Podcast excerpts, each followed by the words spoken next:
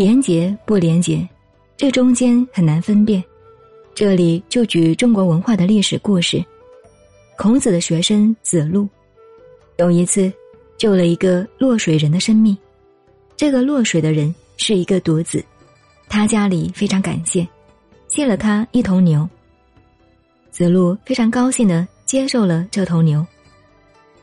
而孔子对于这件事情奖励子路，说子路做得对，这个风气提倡的好，将来鲁国的人都愿意救人了，救了人就有牛肉吃，这样很好吗？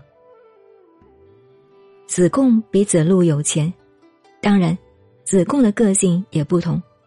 依照鲁国的法令，当时的奴隶制度，蜀人回去，奴主应该要收赎金的。可是子贡不收赎金，孔子就责备他做的不对。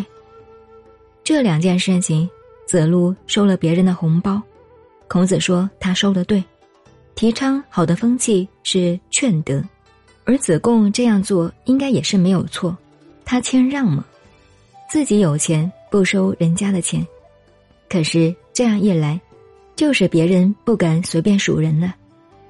所以有时候做好事很难。由这个道理看起来，人应该廉洁，不苟取，一点都不要，这是对的。